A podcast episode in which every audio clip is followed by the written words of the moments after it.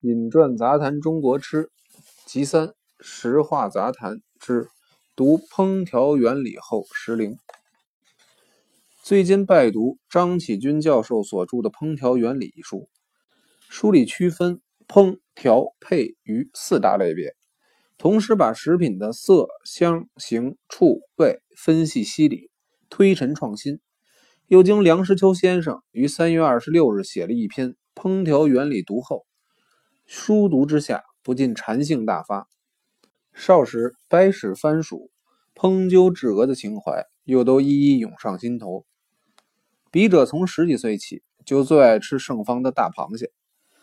在中秋节后，遇有连着两三天的假期，能够不辞劳瘁，远征盛方大啖一番。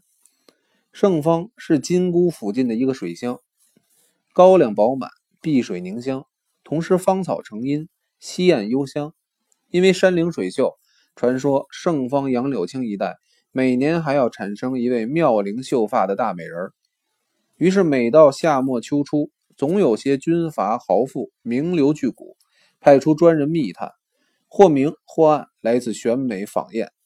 在这一段时间里，或炫于色，或忙于吃，倒也给这景物优胜的水乡平添了不少奇丽的风光。北平正阳楼的调货高手盛方跑得最勤，也真肯下功夫。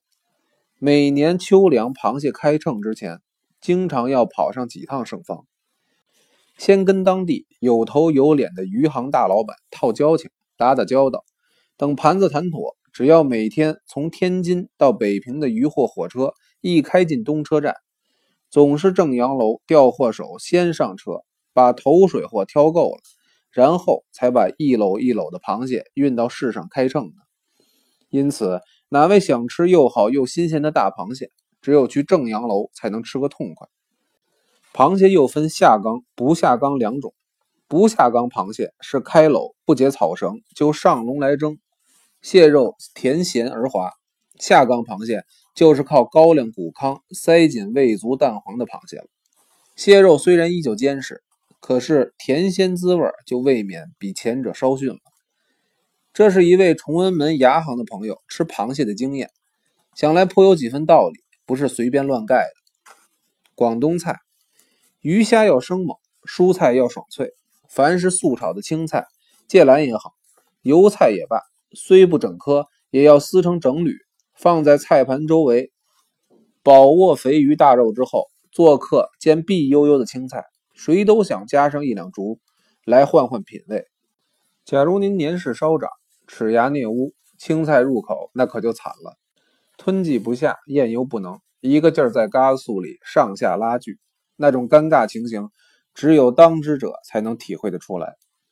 我想经过梁教授妙笔点染，凡是求好向上的粤菜酒楼，今后或能知所改进吧。狮子头可称是杨镇名菜。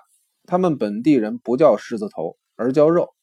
家庭妇女所做的馋肉各有专长，比起饭馆做的那要高明多了。做狮子头讲究可多了，什么肉选肋条、细切粗斩、三肥七瘦等。总之，无论怎么说，我们外地人吃起来虽然欣赏它的滑香鲜嫩，可是总觉得稍嫌厚腻。照营养学来说，对中年以上的人，肥鱼的肉食总是不太相宜的。最近有位老饕朋友研究出，做狮子头除了用青菜垫底外，中间加垫几只鸡脚。现在肉鸡的鸡脚鱼而且嫩，既吸油脂，复腌菜香。狮子头是一道宜饭而不宜久的菜肴，有了博硕肥炖的鸡脚来啃啃，不就酒饭两宜了吗？喜过狮子头而又怕肥满的朋友，不妨试做一次来尝尝。提到爆肚。又要令人垂涎三尺了。来到台湾三十年，无论油爆、盐爆、水爆，都尾别久矣。前两年在一家北方馆，违建墙上贴着“新天水爆肚”，结果端上了一碗黑乎乎的，感情是牛百叶。本来台湾没有溪口大尾巴羊，只有迷你型的小山羊，羊肚自然是小而且薄，哪还谈得上什么去草牙子？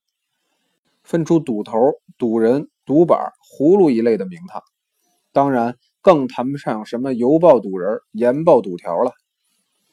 台湾川香饭店虽然实行炒辣子鸡、宫爆鸡、左宗棠鸡，可是就没吃过碎溜笋鸡。嫩的小鸡，北京叫它笋鸡，为什么不叫嫩，叫小而称笋？至今我还搅不清楚。从前北平济南春的碎溜笋鸡，火候拿捏的恰到好处，嫩不见血，也绝不塞牙，汁儿挂的匀而不滞。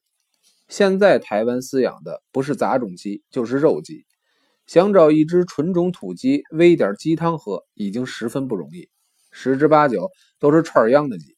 想吃一只碎溜笋鸡，就是大师傅有这份手艺，小笋鸡上哪儿找去啊？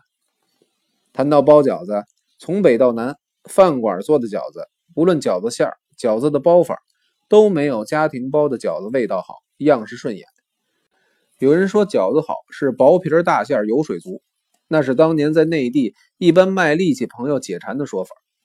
不过饺子不能个儿太大倒是真的，以一口一个为原则，否则馅儿里汁水一流出来就不香了。饺子一定要包而不能挤，饺子的飞边不能太宽。能捏起来煮熟不咧嘴就行。为了避免边儿太宽，自然馅儿就不会包得太少了。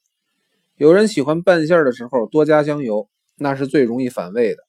吃饱了一打嗝，香油味往上一冲，那就惨了。近几年台湾的饺子馆颇为流行，磕头碰脑，到处都是饺子馆。可是究竟有几家合乎标准，去了一次还想再去的，那只有天晓得了。说到饭馆子里用的汤水，北方饭馆顶多用些肉骨头、鸡鸭架状来熬汤，已经是上上之选了。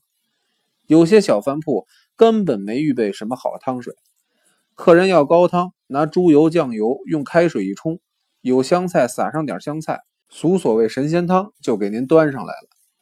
南方人喜欢吃鱼虾海味，所预备的汤水也就比较讲究了。从钱江康虎先生。有一怪癖，每到一家新的饭馆进餐，照例先要一碗高汤尝尝，从这碗高汤就能断定灶上的手艺高低。沙滩北河沿一带大小饭铺都知道姜老师这种特食。北大红楼的同学们曾经供西家名称谓之高汤大王，他居然居之不疑，认为一般学弟都是孺子可教的。北京奇籍人士都会吃菜包。是清太祖还没定鼎中原，在关外狩猎时遗留下来的一种吃法。据说有一次，他们跨岭越溪，走到一处婉软分立的山洼子里，当时失尽粮绝，眼看就要挨饿，忽然飞来一群野鸡救歌，被他们纷纷异获。侍卫们认为是天喜祥瑞，于是做成肉酱，拌在油炒饭里，用菜叶包裹，举行祭祭。然后让随行将士饱餐一顿，从此把那种鸠歌名为祝鸠，并把这种祭典称之为祝鸠祭。梁教授说，与清教王室每年初冬纪念先烈作战绝粮，以生菜叶充饥有关的一种吃法是大致相同的。笔者在北京吃菜包，有时觉得白菜太大，帮子太厚，于是改用生菜，叶脆而薄。比起白菜更为适口，在炒饭里加点广东腊肠或者叉烧，比用肉末豆腐又别是一番滋味。尤其是用关东卤虾酱炒饭，更是妙不可言。至于用麻豆腐拌饭吃菜包，只是听说，既未尝试，料想一定也是别有一番不同滋味的。可惜绿豆渣做的麻豆腐，此间无处可买，只好将来回到内地再吃吧。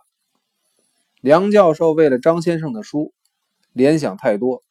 我是读了之后五味纷呈，禅饮大作，感就所知，实缀成篇，聊亦饥渴吧。